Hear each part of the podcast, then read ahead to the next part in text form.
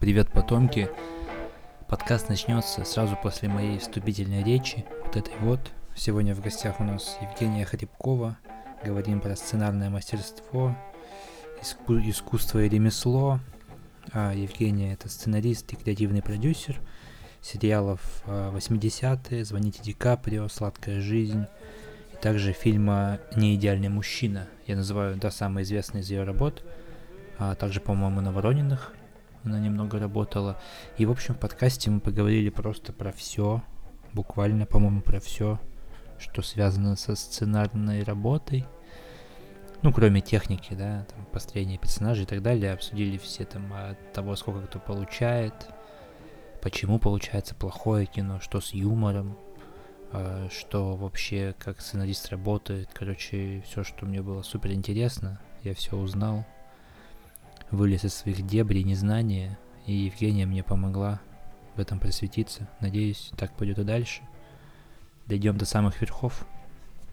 Ну и также хочу напомнить, что под подкаст можно поддержать Ян- на Яндекс кошельке, на Патреоне. Можно им поделиться, поставить 5 звезд в Apple подкастах, писать там отзывы, комментарии.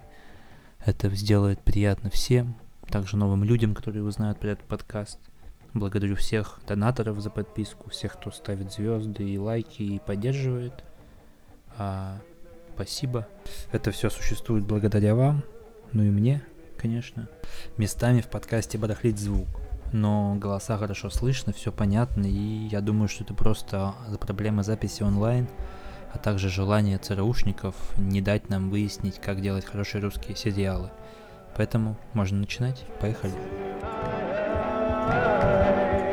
Здравствуйте, Евгения. Здравствуйте, Артем. А представьтесь, как удобно, чтобы слушатели поняли. Ну, меня зовут э, Евгения Хребкова, я сценарист, э, креативный продюсер на некоторых проектах.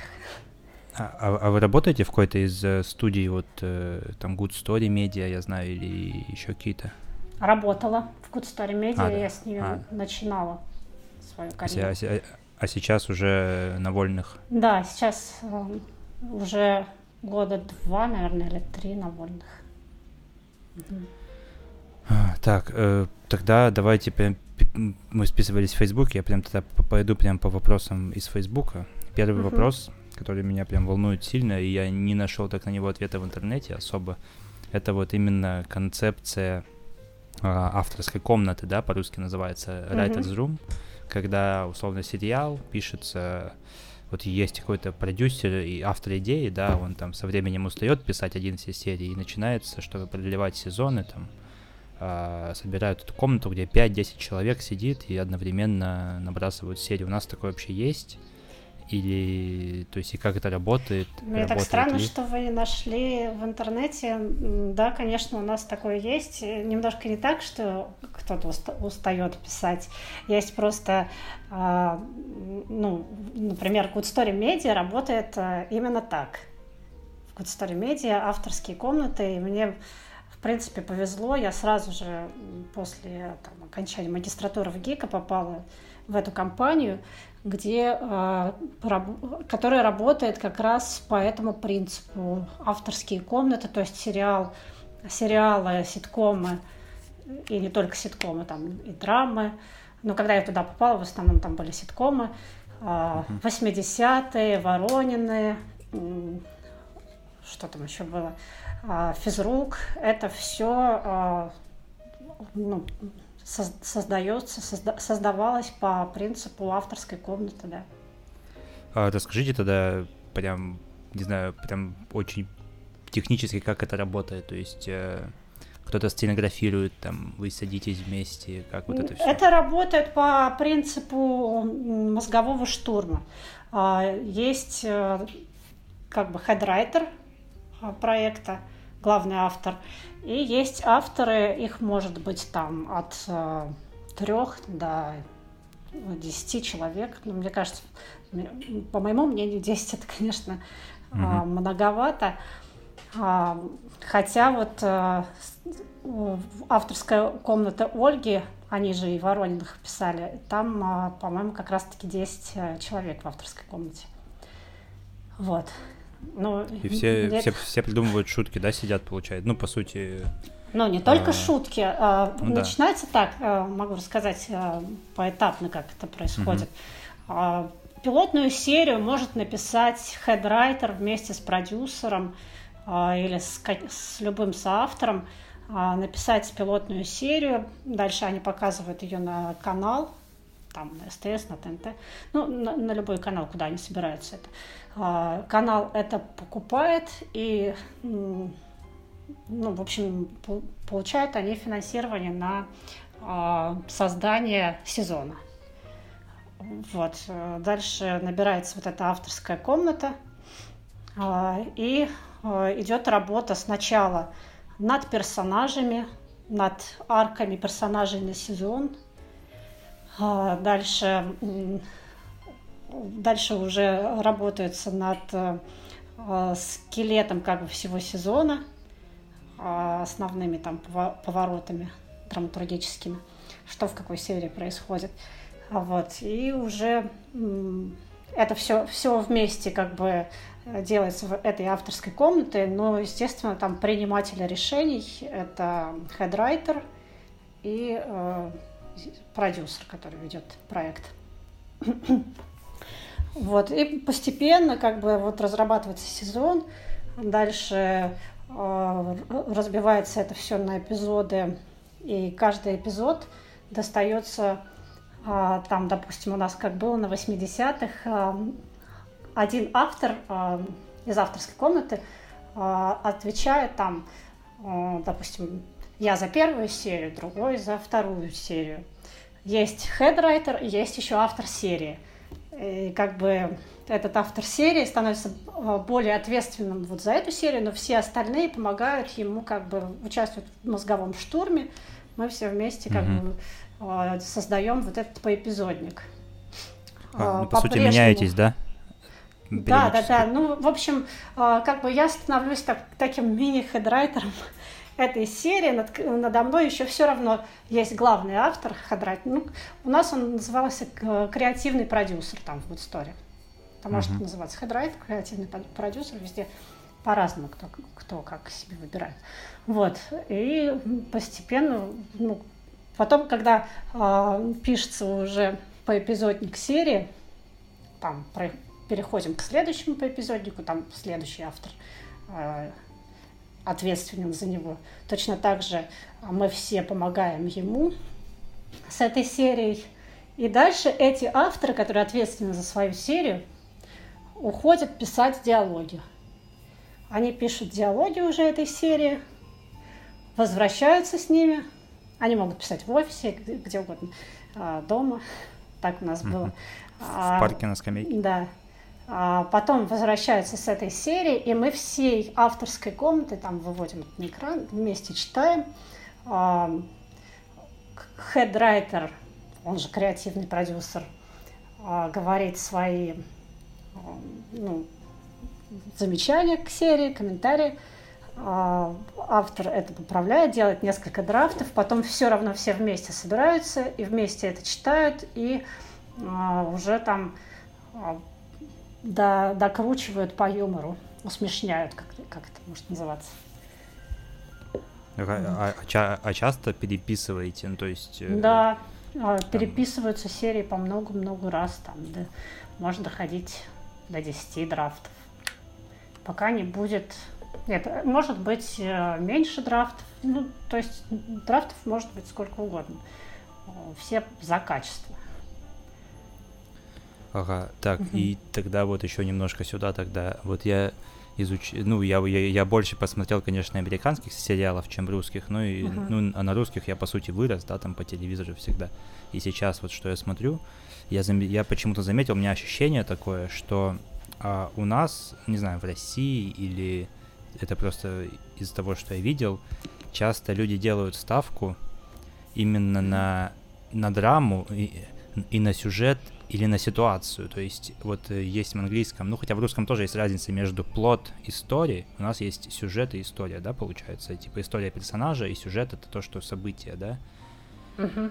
И вот мне почему-то как-то интуитивно кажется, что у нас всегда ставка не на персонажей, то есть э, и не на создание вот этих людей, в которых хочется там влюбиться, с которыми хочется тусоваться или просто быть их другом. Uh-huh. Вот я подумал, что сериал «Друзья», да, uh-huh. то есть в названии там они, наверное, не думали об этом смысле дополнительном, но я заметил, что вот это они, они друзья между собой, но мм. и при этом они как бы друзья зрителя, потому что ты с ними сидишь просто в квартире, просто вот сидишь в квартире, mm-hmm. и они тусуются. Или там, не знаю, Сайнфелд, да, вот типа сериал ни о чем, все эти mm-hmm. сериалы как бы ни о чем, но персонажи, они как бы все вытягивают. Uh-huh. А, именно своей вот этой штукой, что ты как бы их любишь. Не, не, ты им не сопереживаешь, в смысле, что вот у него там драма, да, условно, там вот звоните Ди Каприо. Я, я сейчас не критикую, просто вот я, пос, вот я посмотрел сегодня специальный пилот, ну, перед, uh-huh. чтобы это пересмотрел. Uh-huh. Там, понятно, драма, да, то есть там, как бы, я так понял, акцент специально на, на том, чтобы сделать их такими неприятными персонажей, но все равно ну, я не, не соглашусь, не было такой цели специально делать их неприятными. А, ну, я могу ответить uh-huh, как uh-huh. раз, что мы пытались сделать, э, ну, одно дело, какие они совершают поступки, а персонажей мы, мы всех пытались э, все равно делать узнаваемыми и в чем-то забавными, там, ну, другой ну, вопрос, да. как, как это воспринимается зрителями. Ну вот давайте все-таки не, это, это больше, наверное, драма, да, все-таки, вот именно про да, ситкомы. Естественно. Про, да. Именно в ситкомах часто, что м- именно все равно, ну это ситуационная комедия, понятно, что надо ситуации какие-то создавать, но то есть это, это моя вот эта это ощущение у вас есть, что ставка больше именно на, на сюжет и на ситуацию, чем на попытку сделать персонажей, которые... Я, прям... я не знаю, может быть, в других компаниях э, прям ставилась такая цель, ставится такая цель делать больше э, упор на сюжет. Э, в Good Story Media изначально э, я пришла, меня именно там научили как бы Э, делать э, забавных персонажей, любить их. Мы все время пытались э, их понять, представить, какие они могут быть, в чем они могут быть забавные. Нет, там, там не было такого, что мы делаем акцент на сюжете. А я, я сама за то, чтобы за то, чтобы делать а, в первую очередь персонажа, классного, э, трогательного персонажа, особенно в ситкоме, в ситкоме он должен быть трогательный, забавный, за mm-hmm. которым, э, ну, в которого влюбляешься и смотришь серию, естественно, э, потому что они уже твои друзья. Такая задача была. И, кстати, когда я пришла в Good Story, э, все смотрели сериал «Друзья» как э, просто эталон которому, угу. к которому надо, то, к чему надо стремиться. Вот. Дальше а, я и... просто сейчас, извините, что вас подбиваю, а. я просто сейчас uh, уже меньше заним, ну, то есть я, я не занимаюсь ситкомами больше после «Звоните Ди Каприо», после «Сладкой жизни» уже даже я ушла больше в драму. И сейчас uh, ситкомами не особо интересуюсь, что ли, даже как русскими, так и иностранными. Mm. Ну, да, давайте тогда, может быть, все-таки, опять же, про друзей, да, и про любой там российский даже диалог. Вот я недавно попробовал, поскольку у меня знание там, ну, такое интуитивное понимание языка плюс-минус одинаковое, именно в юморе, в русском и английском, я попытался написать, типа, смешные диалоги и перед этим я прочитал много пилотов американских ситкомов. И, блин, ой, очень сложно, очень сложно писать такие же шутки на русском, таки, потому что я, я прям нащупываю структуру, ну, стру, разницу в структуре языка, э, uh-huh. в смысле, что русский язык такой более литературный, и, например, вот офис, да, там в офисе сериале, uh-huh. то в том же а, у них у них вообще нет даже этих м- шуток, по сути. Там просто какие-то действия, слова какие-то они выбрасывают и реагируют на них, да. и все равно это типа смешно. Да, и да. О- о- о- очень мало такого вот именно в российском. Я не думаю, что это проблема проблема именно в людях, которые пишут, потому что ну ник- никто же не хочет там, специально э, там сделать что-то плохое, да, все хотят сделать хорошо, смешно, и Ну, при этом Да, но не у всех получается. это да, да, и, и, и при этом, как, как это сказать-то, и иногда, например, переведенная на русский язык какая-то американская комедия, типа, смотрится даже смешнее, чем многие русские. И, и вот здесь, я думаю, то есть вот здесь уже, наверное, не в языке разница, а в чем-то другом, или в том, что мы так в американскую куль- культуру больше погружены. И, и блин, я, я, у меня что-то в монолог все, все превращается, из- извините. Сейчас буду это размышлять. Короче, к тому, что сам юмор, да, про, про юмор, про отсылки. Вот, например, опять же, звоните Ди Каприо. Я, я подумал, что прямо в названии сразу же используется Ди Каприо. Прям отсылка просто вот к, к актеру Леонардо Ди Каприо. Но а, почему-то у нас не делают отсылки. То есть, вот опять же, в Good Story Media есть какое-то, может быть, или в, в любых других организациях, э, комнатах, какое-то, может Мгм. быть, правило, что не, не нужно упоминать там никаких людей известных, или бренды не упоминать, или шутки на этом строить, на там Нет, шутить правила про... такого нет, но, э, естественно, когда, а, когда все дело идет уже к производству, это все, если какие-то бренды там используются, это все, естественно, может убраться в итоге, потому что там, бренд, ну, мы, мы можем не, не иметь права использовать, вот, может запретить, ну, то есть надо все это согласовывать.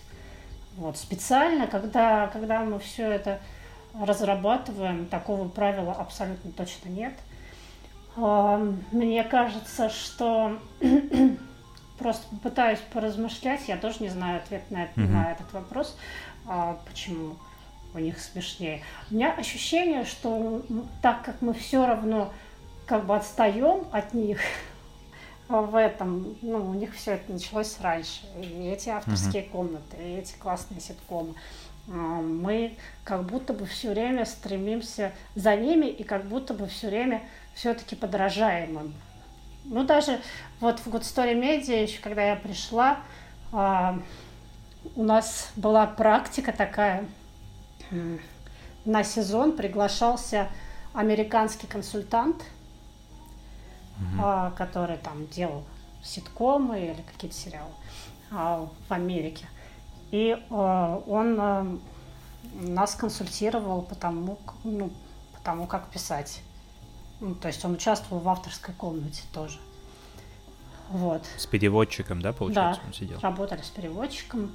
А, Через какое-то время э, эта практика закончилась, но она была неплохая. Он как бы обучал нас э, тому, как это делается у них. Это было очень интересно. А, Вот. Ну, я, я а, немножко упустила эту мысль, которую пыталась развить. То, что все равно мы как будто бы ну, идем за ними и, и подражаем им. И получается, что у нас нету... А это все равно хуже, чем э, искать э, что-то свое самобытное.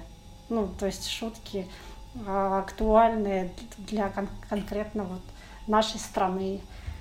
Э, ну, это мое мое мнение, Ну да, я да, так да. пытаюсь размышлять. А, а, а получается, что мы чуть-чуть как бы э, подражая им э, и шутим, пытаемся шутить, как они, а это не, не так работает, это все равно получается вторично. Мне кажется, в этом проблема.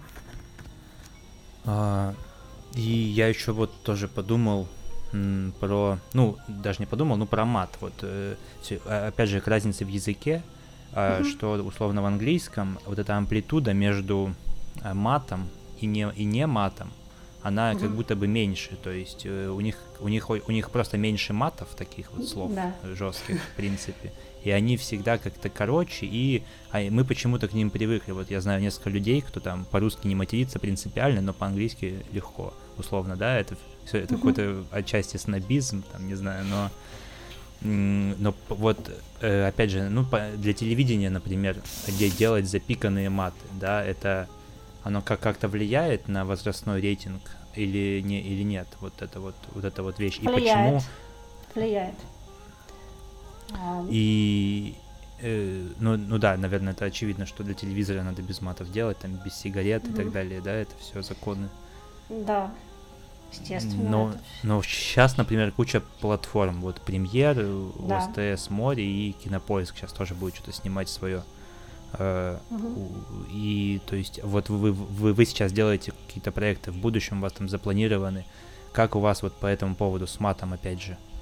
А, потому что мат, он, вот сейчас тоже закончу эту мысль, а, Мгм. что он же, вот я когда посмотрел м- мелодраму, да, Мгм. в интернете с матом, я понял, что, ну вот он, вот он один из ответов. Мне показалось, что актеры играют, ну, не лучше, не хуже, ну, нормально, да, то есть не надо до этого Мгм. докапываться. То есть, но когда они матерятся, прям матерятся, как в обычной жизни люди матерятся в таких ситуациях, ты, Мгм. чуть, ты, ты, пони- ты уже не смотришь на эту игру, ты понимаешь, да, это живой человек, да, он смотрится органично в кадре просто из-за мата. Мгм. И это, опять же, к лит- к литературности языка, что у нас больше намного синонимов и так далее. И когда есть синонимы, которые никто не говорит, используются вместо мата, это там как-то сложно. Вот, в общем, про мат. Про мат, короче, я хотел спросить. Да. Но мне кажется, все равно а, то, то, что вы говорите, а, это смешно и работает, когда это действительно, а, ну, допустим, будешь снимать а, сериал а, про, ну, не знаю, про простых рабочих. Ну, естественно, если ты не добавишь мат туда, Мгм. а, там это будет ну, не так узнаваемо, будет в этом какая-то неправда. Ну и, и сейчас э, и большая часть эм, интеллигенции, ну, поч- почти вся интеллигенция, они э, нормально относятся к мату, и это ну, для нас привычно, и тоже как бы. э, Но я почему-то уверена, что может быть смешно без мата. И э, я просто вот э, смотрю там э, иностранные сериалы э, с разным переводом. Где-то переводят с матом, где-то без, не, не, не теряется юмор. Где-то даже, мне кажется, перебор с этим, и они пытаются уже. Мне кажется, это в какой-то момент, может быть, даже поднадоест. Может быть, это какой-то тренд, который в, ка- в какой-то момент он тоже станет уже такой... Ну, ну, уже начинаешь тоже уставать, когда этого мата слишком много. Э, Вот, например, вот вы скинули мне как раз а, «Мир, дружба, жвачка», Мгм. да, сценарий. Мгм. И там про, про 90-е, про подростков 90-х. Мгм. И там нет ни одного мата вообще. И это Мгм. же, ну, просто, мне кажется, математически как-то немножко, ну, не, неправда, да? Ну, то есть, ну, Мгм. как это?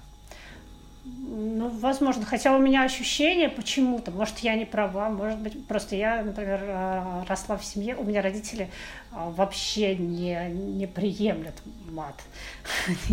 А на улице мальчишки матерились там, условно? У меня ощущение, что сейчас, э, ну, вот, вот это вот новое поколение, они намного проще относятся, ну, как-то легко очень относятся к мату. Это вообще считается как бы не быдло язык, а Мгм. такой нормальный обычный язык. Ну, сейчас, да, сейчас больше- русский рэп и так далее. Да, да, да. У меня ощущение, что в 90-е как будто бы меньше все матерились. Может быть, я не права. Просто Мне кажется, это... Может, Я... Да, да. Ой, извините, я перебиваю много. Не-не-не, все. Говорите. Сейчас это опять же в эту же мысль, что вот это как это есть. э, Мне кажется, это немного советское наследие такое, да, что как там вот э, одни слова для кухонь, другие для улиц, Мгм. как пелось в песне э, Наутилуса. И они, ну что, возможно, ну, полю- ну мальчишки-то на улице по-любому матерились, бегали всегда, ну блин, ну это же точно. А там сериал про мальчишек на улице и бандитов. Ну вот, как... и- Мгм. и я не хочу, чтобы вы отвечали за авторов, да, я просто, опять же, размышляя о том, Да-да-да. что, возможно, этого не хватает иногда, то есть, или хватает, или... Вот, вот вы пишете без мата, всегда стараетесь без мата писать, например? Нет, я не стараюсь без мата писать. Иногда я помню, что в авторской комнате даже в 80-х мы делали так, что когда писали диалоги, мы писали матом, а потом, ну, чтобы себя расслабить и а, ну, какие-то смешные решения находить. А потом его просто убирали, заменяли. Заменяли синонимом, да, похожим? Ну да, ну просто это чтобы себя немножко даже это раз, раскачать. Угу. Вот. Давайте еще интересно немного прям именно про, про, про ремесло. Угу. То есть, не знаю, вот э, как вы пишете, как вы садитесь там писать. Вот мне очень это почему-то интересно, опыт этот узнать у других людей. Вот я знаю, как я это делаю, но интересно, как, как делают другие там. А, открываете, какой, в каком приложении, кстати, работаете или, ну, где пишете именно? Я пишу в WriterDuet, программа такая, угу. сценарная. Он также, как, как пьесу, да, оформляет по ГОСТу? Да, он делает, да, очень удобно там персонажи, диалоги, ремарки, все это, все эти шаблоны есть. И это удобно. И... А, еще эта программа очень удобна для того, чтобы писать э, в соавторстве. Э, там можно, э, ну, как бы добавлять... Заходить одновременно, да, всем? Приглашать, да, соавтор, ну, соавторов. И прям вот вместе автор будет видеть, твой соавтор будет видеть твои исправления, они там все классно продумано как э, появляется текст, если новый, то он там красным выделяется. Ну, в общем, э, соавтор может зайти и увидеть все изменения, которые сделал его соавтор. И, и вот еще, э, ну вот именно как, вот вы сказали, вы, вы после этой записи будете писать проект какой-то. Да. Вы, вы не можете сказать, какой пока. Ну да, это пока что совсем вот в разработке находится, наверное, не могу. А какой жанр хотя бы? Ну, ну, жанр трагикомедия. А, ну вот, да, вот условно вы собираетесь с автором, да, и вы как, как начинается обсуждение там, а что если он пойдет туда-то? Э, да, сейчас как раз мы находимся на этапе, когда мы с соавтором пишем пилот, и дальше, скорее всего, будем набирать себе авторскую комнату и писать сезон. А, сейчас вот да, мы вдвоем пишем, э, и каждый день мы там выделяем себе 2-3 часа, 2-4, как, как пойдет. И такой активной работы мы созваниваемся в зуме. Uh, у нас uh, этот райтер дует как раз открыт, и мы начинаем mm-hmm. сначала а, обсуждать персонажей. А, ну, у нас уже сейчас э, на стадии доделывания поэпизодника. Вот. Поэпизодник это концепция примерная сезона, правильно? Нет, поэпизодник пилота, пилотной серии. Поэпизодник а. Э, там уже практически а, вся серия первая без диалогов просто. Ну, то есть там даже диалоги ага. накиданы так примерно. Ну, то есть это а, как а, такой поэпизодный план, да, это а, что в, как, в какой сцене происходит, довольно подробно уже описано. А, а как вы будете набирать комнату, условно, как туда попасть? То есть как вообще люди попадают? Вот вы, вы, вы, вы после магистратуры сразу же там вас порекомендовали или как? Вот как, как мне из я деревни могу попасть? Рассказать. Я могу сказать, как я попала. Я училась в Авгике в магистратуре, а, и у меня, а у меня первое образование еще режиссерское. Я закончила ГИТМИК, а, вот, пыталась там работать режиссером, потом поняла, что а, все-таки я больше сценарист, мне больше интересно это. Поступила в магистратуру, заканчивая магистратуру, и мой однокурсник по режиссерскому, он работал вторым режиссером в Good Story Media, начал мне активно предлагать попробовать там пройти тестовые задания в, в тот сериал, где он работал. Вот. Ну, в общем, mm-hmm. а, а в Авгике нас немножко а, такое было отношение у всех студентов, типа, сериалы это такое себе, вот надо в кино. И я все время такая к сериалам так относилась, типа, ну нет. Ну, в общем, я сделала это, э, ну, он, он меня уговорил, я попробовала сделать это тестовое задание. Там тестовое задание было написать э, сю, несколько сюжетных линий, там про разных э, персонажей из вот этих, из, из сериала 80 Самой выбрать персонажей и про них написать. Вот. И второе тестовое задание это в каком-то уже присылалась там часть по эпизодника, и нужно было написать э, диалоги. Вот, я это сделала, и они довольно долго отвечали, там месяца два прошло. Я уже подумала, что все, я не прошла. Но потом позвали меня на собеседование. Вот, в общем, прошла я это тестовое задание. И потом у меня какой-то был испытательный срок. Вот я в этой авторской комнате где-то месяц э, пробовала просто работать. И, но в итоге получилось. И, вот. и, и, и, как, и как оно, кстати, с точки зрения, вот я, я слышал, что в Америке стараются соблюдать гендерный баланс, а, потому что не, не ради политкорректности, но ради того, что если, например, одна женщина в компании 10 мужчин, она mm-hmm. чувствует себя женщиной. А если 5 женщин, 5 мужчин, то все чувствуют себя сценаристами, условно, вот так. То есть э, а у, здесь... у нас с этим есть что-нибудь?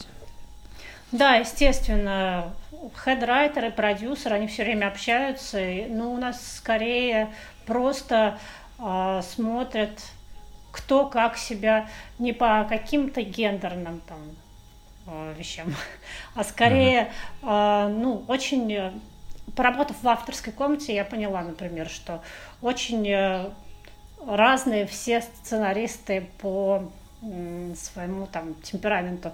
Кто-то все-таки прям интроверт-интроверт, и в авторской комнате есть такие люди, которые молчат, а потом зато уходят писать э, там по эпизоднике, диалоги, и они пишут это круто. Есть, э, наоборот, очень активные в обсуждении ребята, которые, которые потом уходят, в авторской комнате были очень крутые, а потом уходят и пишут такую хрень, как будто бы они вообще не участвуют в обсуждении. Ну, то есть не получается писать. И также, но, но есть как бы люди, которые, э, сценаристы, которые и то, и то делают классно, это, конечно, вообще ну, идеальные. Вот. Это тоже надо как бы учитывать, кому как комфортно. Должны быть...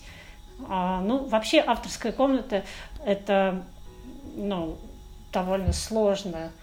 А, надо смотреть, Твор- подбирать. Творческий коллектив. Типа, да, да, да, да потому что какие-то люди просто не подходят, нет химии, там они начинают э, тянуть назад, бывает кто-то начинает против кого-то дружить, а есть какая, какое-то у кого-то соревнование включается.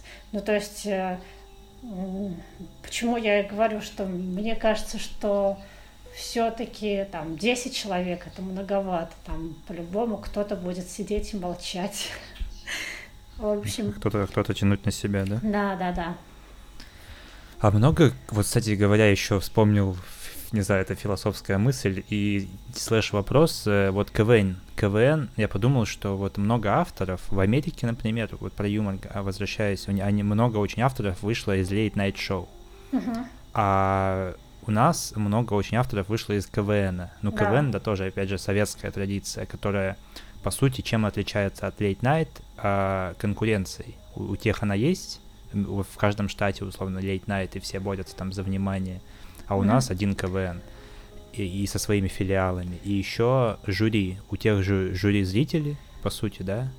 А у тех же жюри там шесть человек, которые богатые люди какие-то сидят за, за табличками.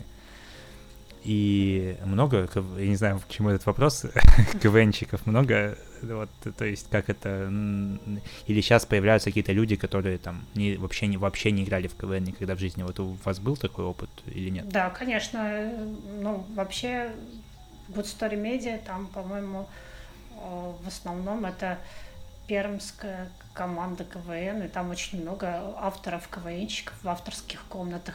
Но вот это, кстати, тоже к вопросу, как они подбирали. Они, возможно, когда там искали еще автора, для, для них решающим одним из решающих вопросов было то, что, ну, как бы круто, что я отучилась все-таки во ВГИКе, да, потому что в авторской комнате как бы не помешает такой человек, который все-таки получил образование именно профильное, потому что вот э, там кто-то э, с журналистским был образованием, просто хорошо пишущий и уже имеющий опыт в написании сценариев и пьес.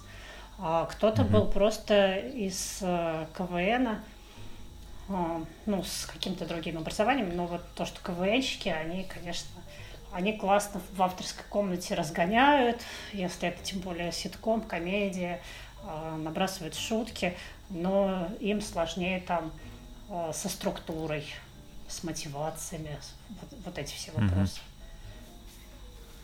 Угу. блин, так еще, знаете, что еще хотел спросить про а, больше, наверное, про не про про кино, про то, почему, короче, иногда получается плохо, наверное, угу.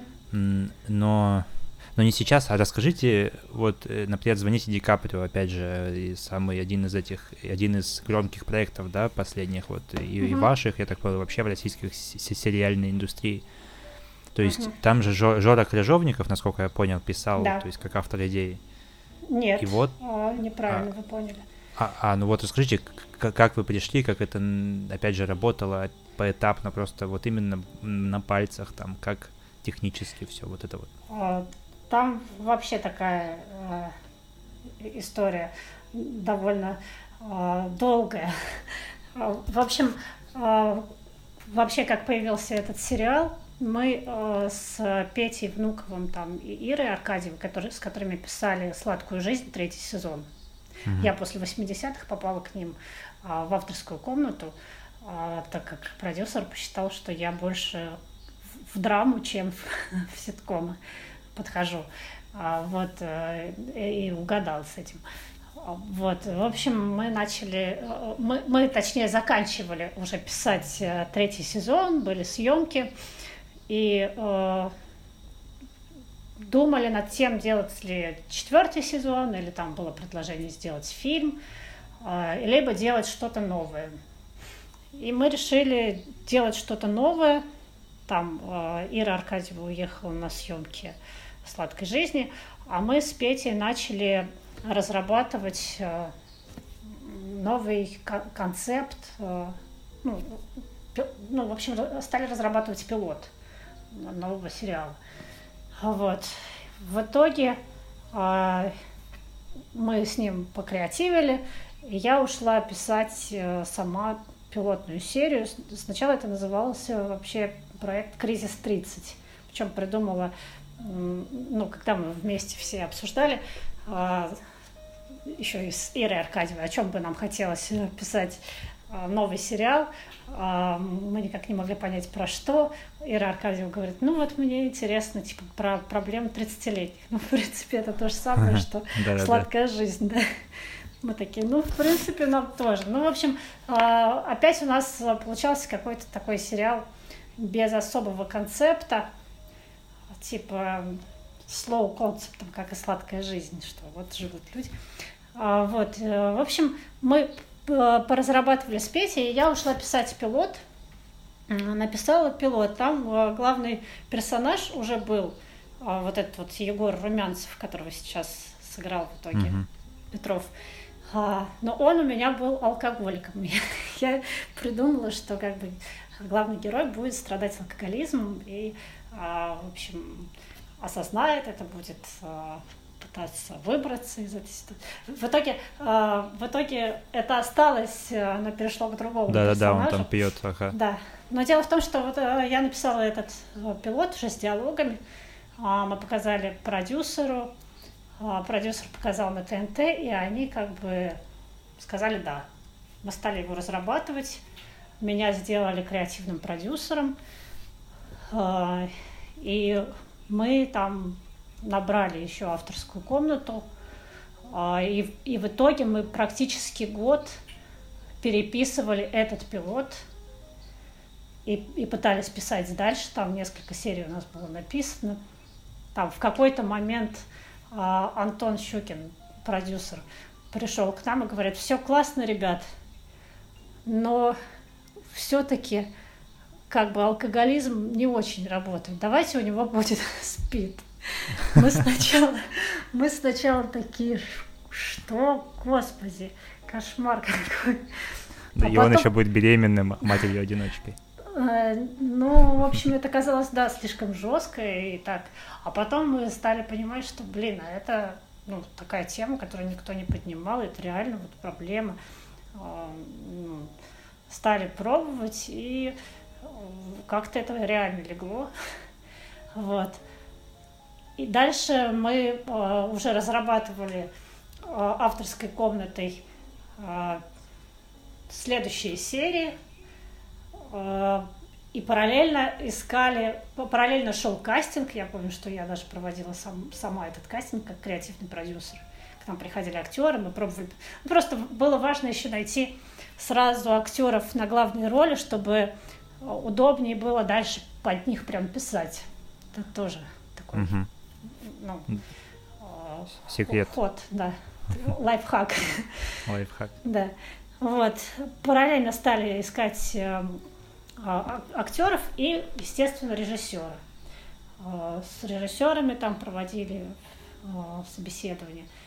И в, в какой-то момент Жора Крыжовников, которого Good Story Media давно уже пыталась заинтересовать каким-либо проектом, он, ему отправили вот этот вот, ну, но все ему не нравилось, ему отправили читать пилот «Кризис 30», тогда назывался, он прочитал, и э, его заинтересовало. Ему понравился э, главный герой, как он написан.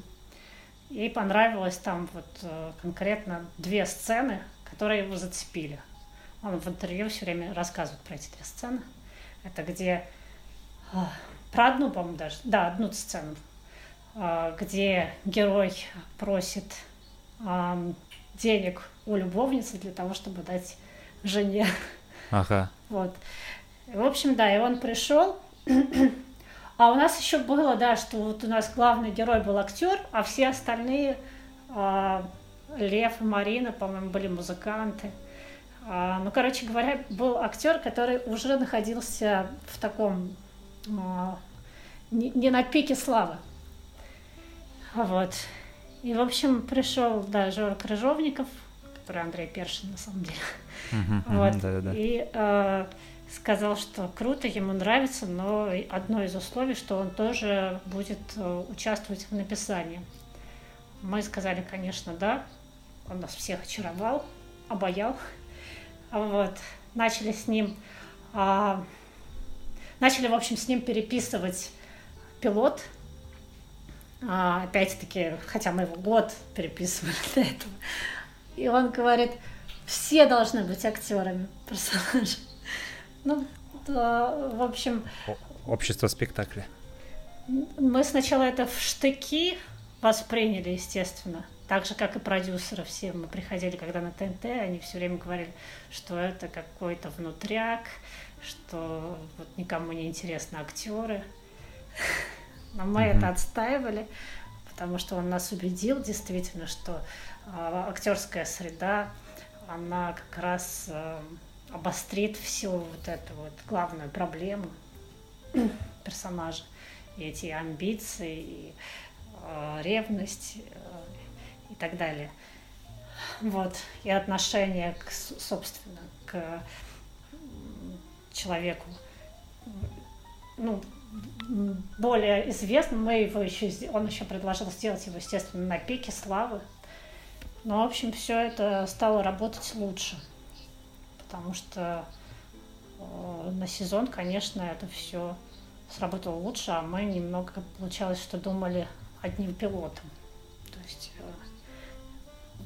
ну, изначально у вас не было, да, такого социального посыла про связи половые и, распространение СПИДа? Нет, у нас э, изначально, естественно, как только эта тема придумалась, э, он, мне кажется, сам, сам, само собой разумеющийся, у нас не было скорее, ну, вот, ну да, нет, просто то, что предложил э, Жора Крыжовников, это все сделало острее. И понятно, mm-hmm. от чего к чему двигаться.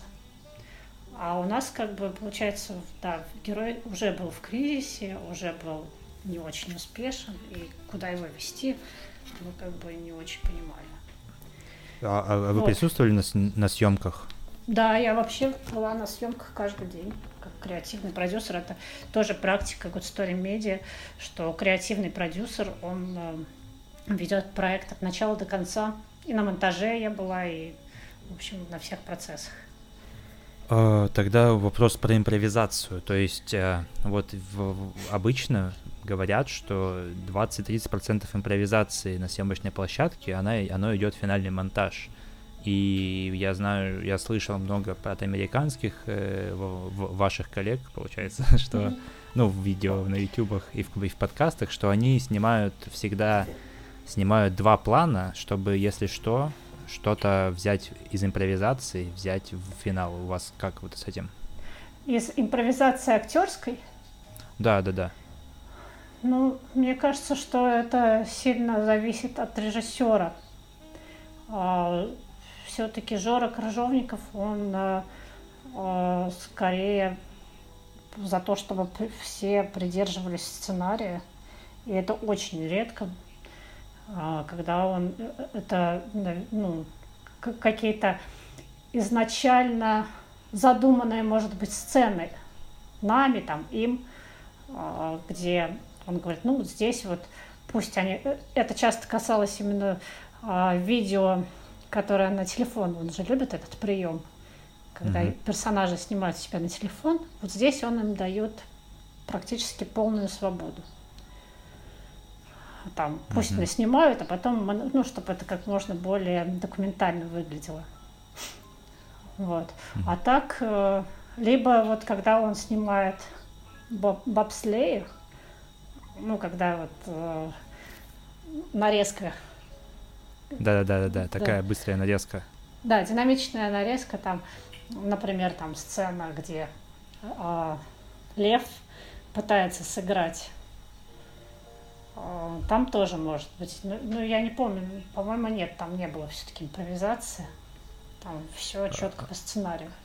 Но есть ну, а, режиссеры, а... которые, например, да, да. как Павел, Павел, извините, что перебил, а, Павел Руминов, он вообще только за импровизацию, ну, он вообще не, то есть смотрит на сценарий как на такое вот, чего надо при, примерно придерживаться, да ну, какие-то там мотивации есть в сцене. Вот э, и как, как этюд практически. Угу. Актерам говорит, какие-то обстоятельства действуйте. А текст, угу. как будто мы его зачем-то просто так для себя писали. Ну, это, это, это такие две крайности получается, да, но, а вообще вот, э, если взять какую-то общую картину, среднюю там температуру, да, оно, ну, у нас насколько много импровизации, вот что из вашего опыта, допустим, вы видели, не считая эти две крайности? Да как-то, мне кажется, что нет, у нас вот на проектах, где работала я, там все стараются придерживаться сценария.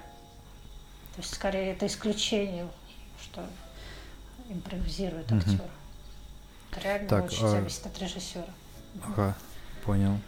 Ну, по сути, от режиссера, да, ну, и, и либо актер, если какой-то супер что-то выдает, то он может ему, и он может, а, режиссер может понять, что ему можно давать возможность импровизировать. Да, либо, да, актер говорит, я хочу сделать по-своему, и ему дают просто в, в конце актерский дубль.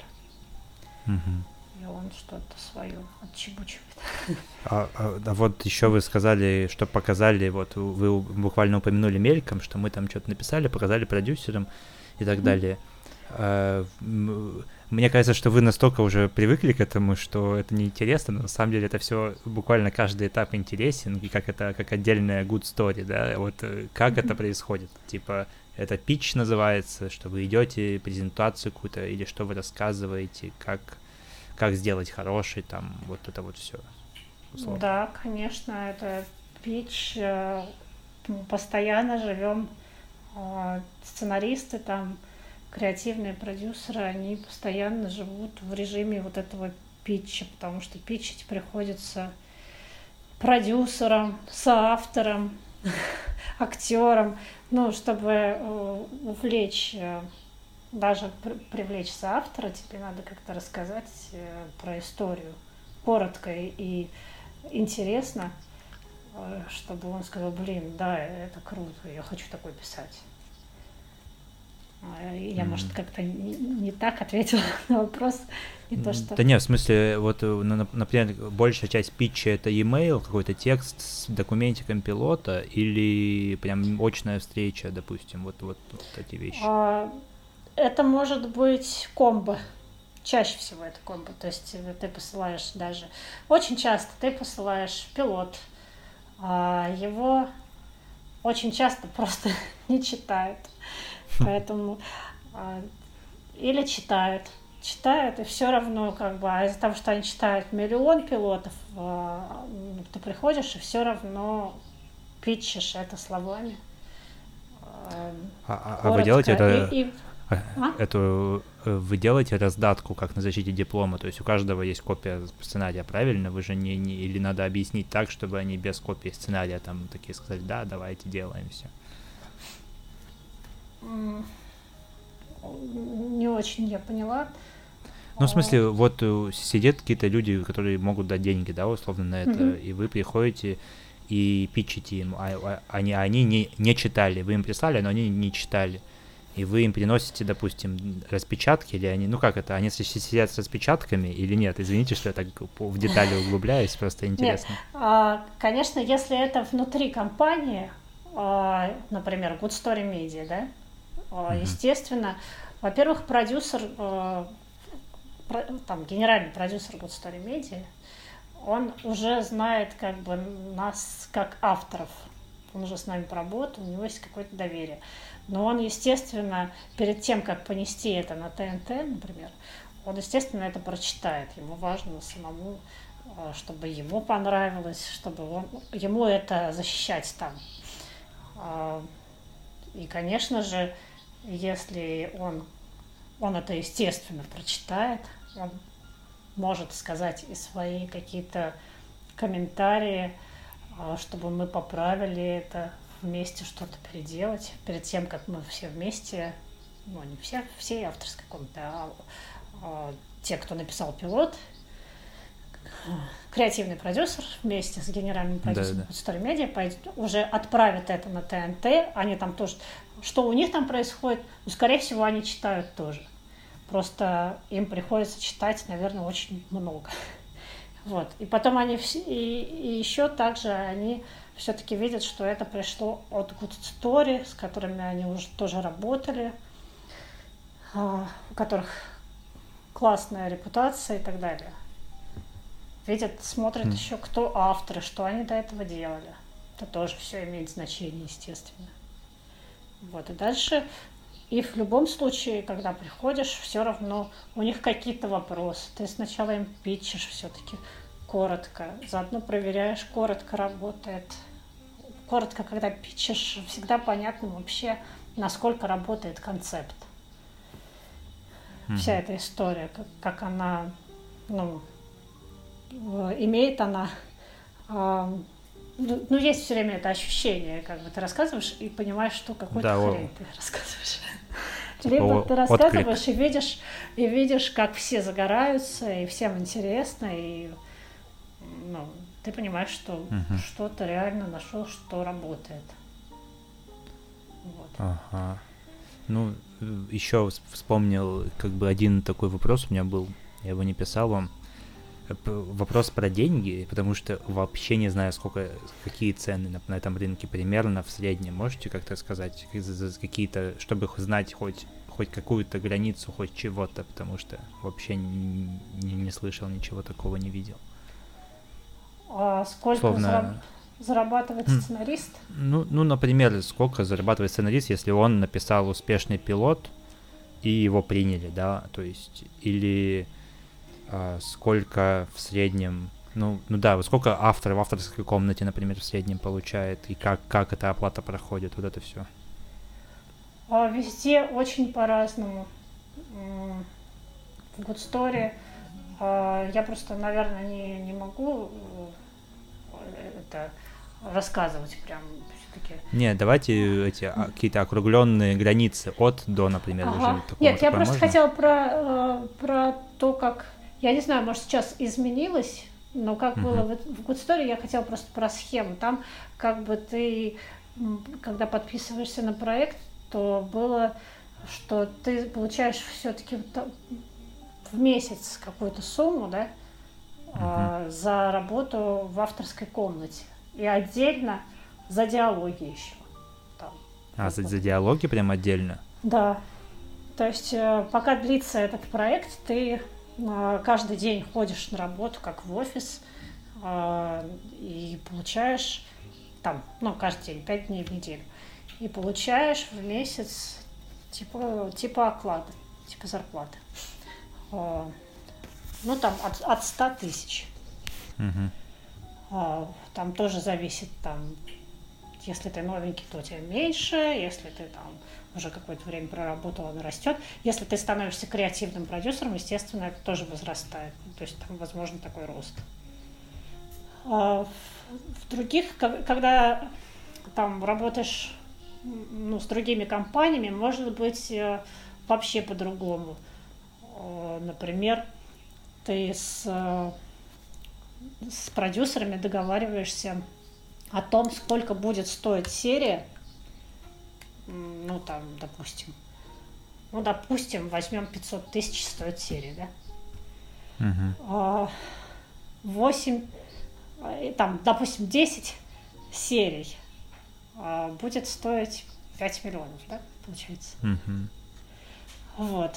И дальше ты, как креативный, как хедрайтер этого проекта, ты сам уже эти деньги, ну, то есть вы договариваетесь как бы об этой сумме, сколько будет стоить серия, и дальше ты уже сам начинаешь распределять, ты на эти деньги должен и авторов себе взять в авторскую комнату, понять, сколько ты им будешь платить, как ты им будешь платить а, и так далее. Да. А съемки, а съемки уже за, за другие деньги делаются, то есть да, это, это, это только за да. это все. Это только за разработку, вот, угу. ну, за сценарий. Ага. Ну, а то есть, ну да, то есть, а и получается, и становление креативным продюсером это и есть, если ты пишешь какой-то успешный пилот, и его принимают, правильно? Это вот это, э, да, этот, да. этот этап. Угу. Угу. Ну, это я ну 500 вот, тысяч сказала, да. это, конечно, так, такой, ну, как бы нормально. Ну, ну, понятно. Бывает и 300 тысяч, но это тоже зависит все э, от того, что э, там получасовая серия может стоить меньше, там часовая серия может стоить больше. Э, сильно зависит от того, все-таки, что за автор. Если он уже как бы автор с именем, то тоже это может быть больше, даже больше 500 тысяч. Угу. Если это начинающий автор, например, с классную там идею, ну, классный пилот написал, то это все равно будет а, чуть меньше, потому что тут уже больше риски все равно. Ну и продюсерам всем сложнее, там они же это будут печить на канал, им тоже надо говорить какие-то фамилии, кто это писал. Все сразу гуглят, кто это писал. Uh-huh. Ну, я так себе представляю. Мне кажется, так и есть. Э, да, давайте, наверное, перейдем к у меня в конце вот два вопроса, один такой технический и оба философские. А, короче, первый вот про не, не идеального мужчину. Ага. Я вам тоже писал его.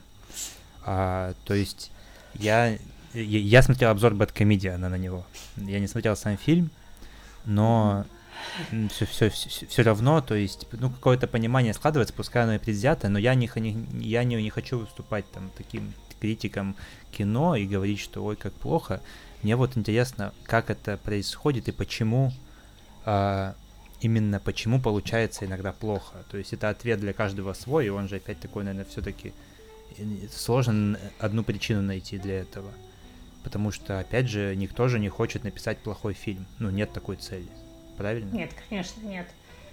А, я могу рассказать э, конкретно про этот проект, про неидеального угу. мужчину, как так вообще все получилось. Угу. И да, да, рассказать про то, как э, про ваш вот этот вопрос, ответить прямо на ваш вопрос, почему может быть э, хороший, например, сценарий, а получиться плохо. Давайте сначала первое про неидеального мужчину.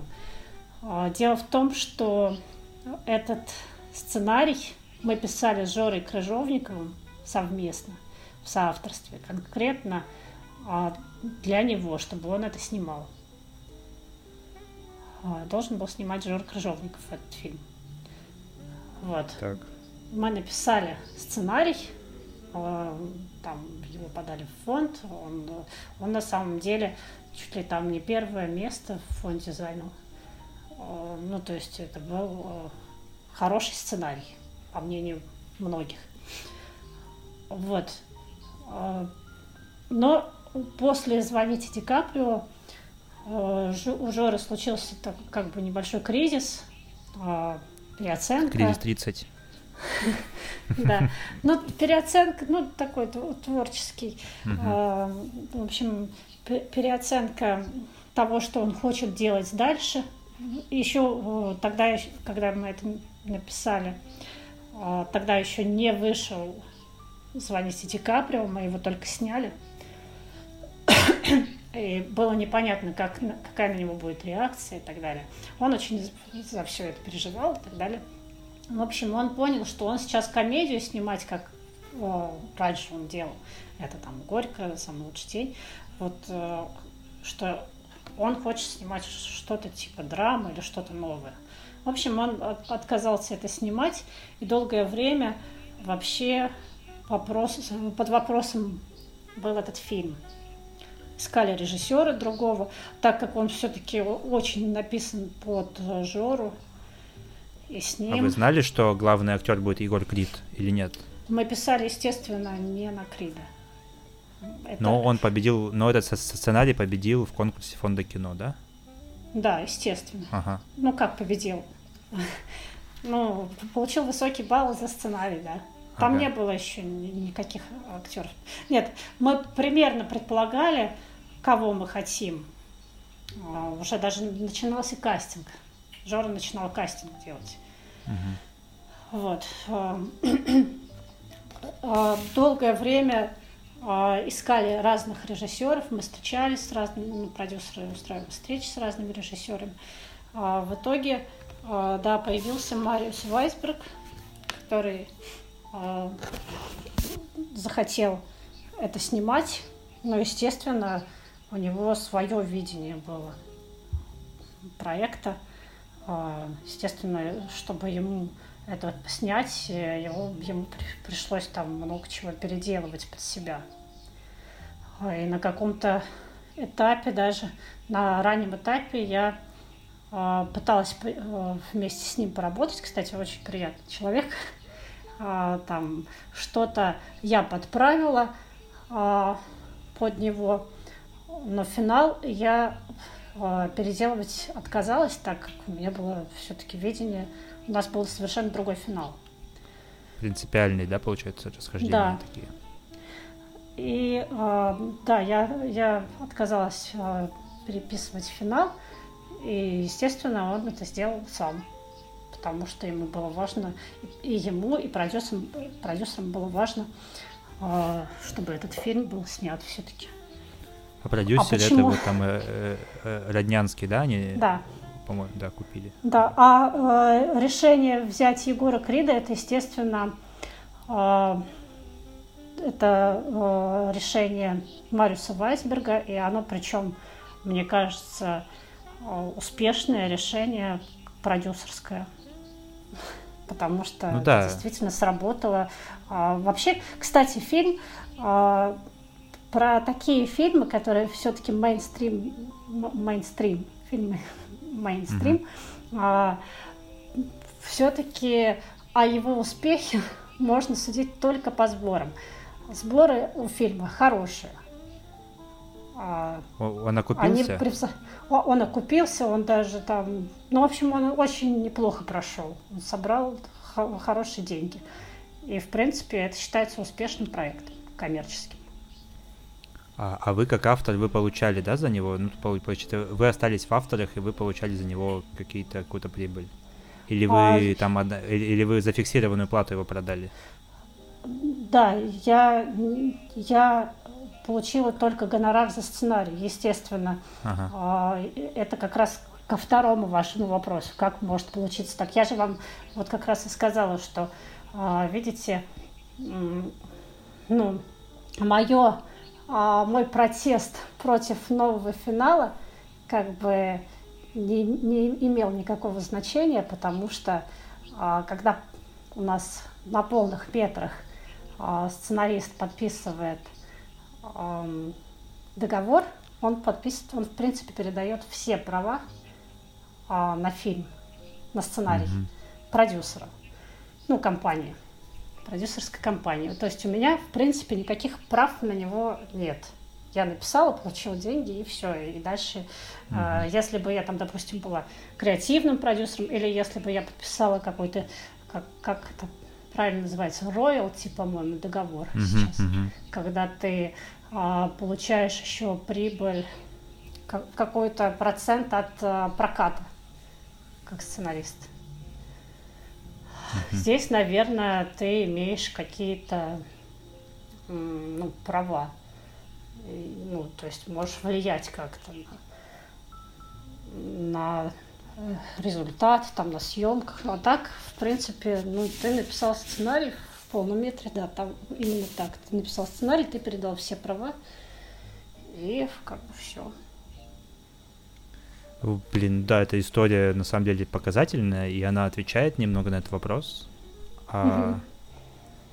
Я, со, со стороны кажется, особенно если смотришь там, не знаю, условно, Бэткомедиан, и, и просто такой, а, понятно, типа, что какие-то... Э, Егор Крид захотел под себя фильм, заплатили кому-то денег, чтобы мы быстро написали, и, а, и вы быстро скинули, и, и, и убежали, чтобы больше это вас не преследовало. А тут оказывается, что, ну, прям такая с, с поворотами сюжета. Да, конечно, все не, не так. А, ну, это немножко вообще странно, что он, а, это все его догадки получается. Как там было на самом деле, он же вообще не знает. Ну да. Нет, не писался сценарий вообще под него точно. А, но я считаю, что Мариус Вайсберг, он вообще молодец. Э, он это снял так, как он смог снять. Он снял это неплохо. А, он э, выступил еще и продюсером, и он сделал так, что, в принципе, фильм окупился в большей части из-за того, что там принял участие Егор Крид. Угу. Ну, он да, подвел это, как бы, компанию. Да, это, это, это вот я, я, я вижу, я просто как бы работал в сфере именно продакшена, видеопродакшена, рекламы, и я вижу, что, ну вот, и вообще известный факт, что в России уровень продакшена, он, ну, не, не хуже, чем там в Америке. То есть и, и люди есть, которые снимают, операторы, режиссеры и продюсеры, и все это круто, качественно сделано, но иногда бывает, что из этой хоро крутой картинки и сценарий, кажется, что, блин, еще, еще, еще лучше замечаешь недостатки сценария. Э, вот. Ну, то есть, а вот ответ на вопрос, почему бывает, что получается плохо, это вот э, из-за того, что сценарист продает права и, и, и, и уходит. Ну да, да. На самом деле, просто если бы мы все это делали, как изначально задумывалось Жорой Крыжовниковой, Крыжовниковым, мы бы это довели до ума еще, то есть работа бы продолжалась чуть ли не на съемочной площадке, как у нас было на «Звоните Ди Каприо». А, скорее всего, я бы была тоже с ним на площадке. И он сам перфекционист. Я, например, как бы я посмотрела на идеального мужчину, а, поняла, что... Ну, там очень сильно, конечно, а, все поменялось по интонации. Там у Мариса все-таки совершенно другой юмор. Вроде текст он не... Ну, там в большинстве сцен даже он не менял, но это было бы совершенно по-другому и снятое, и актеры бы существовали по-другому. И это бы выглядело, ну просто, я не, не хочу сказать ни в коем случае, mm-hmm. что это было бы лучше, это просто было бы по-другому совсем. А Марис, он, он скорее такой, мне, у меня ощущение от него, что он пытается быть немножко а, ну, американским пирогом. Ну, он учился ага. в Америке, а, насколько я знаю, он учился в Америке, и он смотришь, когда его фильмы, все время ощущение, что это там, в Америке где-то происходит, вот в их комедиях, где все смеются немножко над ну, такой юмор ага, да, да, да. грубоватый. Ниже, ни, ниже, ниже пояс. пояс да. И он, э, ну, я причем не против этого, просто это, ну, не то, что мы хотели, конечно, не то, что мы представляли, когда писали. Uh, так, для тех, кто слушает, я, я скажу э, фильмы Мариуса Вайсберга про, и аналогию про американский пирог, ну, потому что я согласен с ней и могу, mm-hmm. наверное, чтобы, чтобы вы это не говорили, я скажу за вас, то это «Бабушка легкого поведения», uh, «Гитлер капут», uh, «Неидеальный мужчина», так, и вот эти менее популярные остальные «Любовь в большом городе», «Восемь свиданий», вот их я не видел. Mm-hmm. Uh, хорошо. Ну, то есть, да, на, по сути, это такой один из ответов на вопрос, что, и, что сценарист, что именно сценаристы не, не всегда работают рядом, и иногда прям отдают просто права и все. Да. Или режиссеры меняются, и все это потом из-за смены, смены больших смен mm-hmm. продюсеров и режиссеров. А, вот еще про такой уже вот прям философский, именно про и, из и списывание, да, ну как бы каждый автор, кстати, как у вас, вот вы пишете, да, условно пилот, вот вы, вот у вас, допустим, вам сказали, пишите пилот, какой захотите, такой, какой напишите, такой и снимайте, все, вот вам куча денег, куча прав, вы продюсер, режиссер, кто угодно, и вот у вас, и вы пишете текст пилота. И mm-hmm. когда вы понимаете, что если у вас не, нет дедлайна, допустим, скажите, когда хотите хоть завтра, хоть через два года снимайте, неважно и вот вы пишете текст, да, и, и, когда, и когда вы понимаете, что он закончен, что вот все, это диалоги идеальны, э, экшн-сцены все хорошо, все правильно прописано, и теперь это можно снимать как автор. Вот это э, перфекционизм творческий. Сколько вам а, надо переписывать его?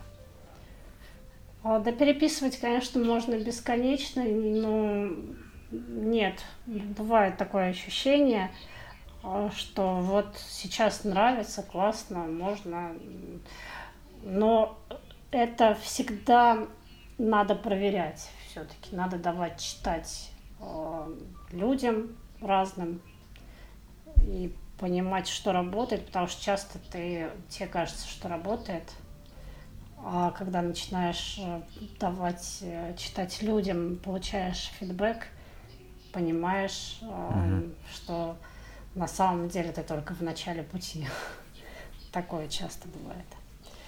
А, но вообще на написание пилота хорошего, пилотной хорошей серии уходит в целом, ну, по моему опыту, год.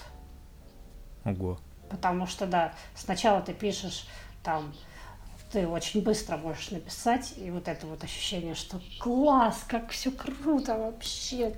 Начинаешь давать читать, понимаешь, что ты реально в начале пути. Потом ты начинаешь переписывать, переписывать, открывается там а, то, что вообще про что ты не думал раньше, все не работает. В разные этапы проходишь, когда классно, потом бывает этап, когда все надоело. А, ну вот сейчас а, тот пилот, который я пишу с автором, мы его уже э, как бы продали. Ну, в смысле, уже нашли компанию, с которой, с которой мы будем делать это. Но до этого мы начали его разрабатывать вот ровно год назад, летом. Угу. Мы начали без всяких денег, просто в свободное время э, с ним встречались и придумывали, придумывали, придумывали. И сейчас э, вот только нашли с кем, не так давно нашли с кем это делать. Блин, прикольно. Я потому что вчера вот посмотрел видео, где Иль- Илья Куликов говорит, что пишу, пишу пилоты за ночь, иду их продавать. Ну, он, э, он конечно, уникальный в этом смысле человек. Э, про него я с ним не знакома лично, но слышала, да, что он ну, сумасшедший в этом плане, ну, в хорошем смысле, что он постоянно что-то пишет. Это человек, который может там за ночь написать несколько серий. в общем, угу. круто, да. Ну, он такой уникальный. А, да, я, кстати, забыл сказать, я не знаю, зачем я это хочу сказать, но мы же в подкасте, мы же беседуем, мы обмениваемся mm-hmm. какими-то мыслями, поэтому я вот когда писал свой по, по первую попытку сценария, я, я, я, я собрал авторскую комнату из своих друзей, которым доверяю mm-hmm. чувством юмора, и потом потому что и у нас, по сути, у всех был одинаковый опыт в написании сценариев, то есть нулевой. И mm-hmm. к- когда всех плюс-минус все начало устраивать, типа, кажется, что, ну, да, наверное, окей. Ну, это, я не знаю, это вот мы так в провинции делаем, как это ну, наверное, это путь куда-то. А, но вообще я хотел... Это вопрос про... Ну вот, условно, вы работаете... Сколько уже работаете в этой сфере? А, ну, получается, в 2013 что ли, я закончила ГИК, окончила ГИК и сразу начала работать. Сколько? Ну, 7 лет, получается. Да. Семь лет, и вот как автор, я, я подумал, что может быть иногда сцена, ну, бывает же всегда, что вот какой-то автор написал крутой сценарий, сериал там или фильм, а потом начинается хуже, хуже и так далее. И, и я вот в последнее время только про это условно читаю и смотрю, и я подумал, что если я так продолжу делать дальше, если еще, допустим, начну работать, то по сути моя жизнь превратится в какую-то бесконечную череду придумывания персонажей, и в какой-то момент у меня закончится просто э, какой-то творческий подход в этом, потому что я перестану условно заниматься какими-то новыми там хобби, не буду встречать новых людей интересных каких-то и не буду уже исчезнут источники условно вдохновения какого-то, да, на всех, ну, короче, закапывание себя вот в ремесло. То есть был ли у вас, допустим, какой-то кризис или у ваших друзей, товарищей, коллег – такой кризис, когда приходилось, что ты понимаешь, что все, я исписался, мне надо там отдыхать. И, я и там... периодически это ощущаю а, разные.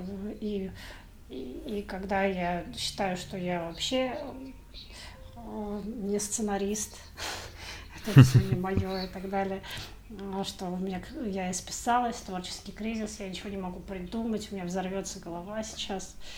А это частенько зимой я переживаю такое. Потом после этого наоборот что-то вдохновило, там появились силы. А, ну, все равно жизнь-то она идет, и разные проекты ты делаешь тоже с разными людьми. Они на тебя тоже влияют. Кто-то тебя вдохновляет, а, кто-то тебя угнетает. Разная жизнь все равно ты меняешь места. Кстати, вот э, был у меня период, когда я просто... Ну, это после, после как раз «Звоните Ди Каприо», я написала вот этот полный метр. Я же тоже очень сильно переживала а, насчет а, этого неидеального мужчины. Он вообще назывался, кстати, по-другому. «Ошибка 102» назывался. Ну, когда э, все это случилось, э, Жора Крыжовников отказался это снимать, и я очень сильно переживала. Э, потому что это был мой первый полный метр, и мне хотелось, когда я его начинала делать, я представляла, что он это снимет, что это будет классно. А вот, а все пошло не так, и а после «Звоните Ди Каприо» у меня была очень сильная тоже усталость, потому что мы его, по-моему, года два с половиной делали. ну, в общей сложности, там, если не больше. В общем, э, я хотела э, отдохнуть от сериалов вообще, потому что мне казалось, что это какой-то бесконечный процесс. Ну, то есть начать что-то опять заново, там, пилот, э, переписывать год пилот, а потом разрабатывать эти серии, искать режиссера, это все, господи, как все это долго. Проще, конечно же, взять полный метр. Полный метр все-таки он пишется быстрее. Тебе не надо mm-hmm. придумывать все эти а, линии на все серии, ну и переписывать все. Когда же начинаешь а, в сериале что-то переписывать в одной серии, там меняется в той серии. В общем, это какой-то бесконечный процесс переписывания. А с полными метрами все-таки все проще в этом смысле. Вот, я долгое время выбирала только полнометражные ну, сценарии писать. Ну и mm. там тоже, да, вот после неидеального мужчины а, я согласилась писать а, полный метр одна. А, он как-то у меня очень легко написался. Это был такой очень приятный для меня опыт. Такой, э, я сразу подумала, как я классно, быстро пишу полный метр. Но после этого я стала разрабатывать свою собственную идею, тоже ее достаточно быстро продала, полнометражного фильма, идея полнометражного фильма. Начала ее писать одна. И у меня были просто какие-то бесконечные кризисы. Я несколько раз пыталась отказаться от этого проекта. Говорю, заберите у меня, пожалуйста, права на него. Все, я не хочу писать, возьмите других авторов. Мне плевать, что это идея там. А, ну, в общем, а, у меня была это, это фильм «Красотка в ударе»? «Красотка в ударе» — это вот как раз то, что я после «Неидеального мужчины» ага. Написала. Ты про, это, про, это... Про, не, про него сейчас, да? Нет. Я сейчас про тот фильм, который еще вот только ну, будем подавать в фонд кино. Ага. Он еще не, никак в кинопоиске нет. Угу. Да. Но ну... я в итоге дописала этот угу. сценарий. А, кризис закончился, я нашла там выход. Ну, просто, да, тяжело писать одной. А, просто у меня был опыт, как раз «Красотку в ударе» я написала одна и легко. А, и мне показалось класс. Классно писать одной. Может быть, мне вообще не нужны никакие соавторы. Вот, но на вот э, следующем проекте, даже не следующем, там был еще проект, э, был проект с режиссером мы писали. Ну, везде, короче, свои сложности. А у вас не остался сценарий вот оригинальной ошибки 102? То есть нельзя его почитать? Или... Я не знаю, имею ли я право его давать вот так прям читать. Э, остался, конечно. Прям оригинальный, не переписанный, который подавали, или он на него тоже права забирают, или это все один документ, который переписывался, или... Я, наверное, ну, надо проверить по договору, но, возможно, я uh-huh. не имею права когда его распространять точно. А, а вот, кстати... Что, да, все права забирают, и это мне надо согласовывать, получается, как с компанией, могу ли я его с продюсерами. Могу ли получается, я... получается, что это как раз это одна из причин, почему э, так мало есть сценариев российских вообще в интернете. Их, видимо, угу. просто не, вы, не выкладывают те, кто покупает их. Да, да, наверное. А, я думаю, ребята там как-то, ну, которые писали «Мир, дружба, жвачка», они, наверное, договаривались как-то, да. Угу согласовывали все это. Просто не знаю, мне кажется странно, вот вы уже сняли, почему не выложить? Типа кто-то еще что-то переснимет его или как? То есть странно, что...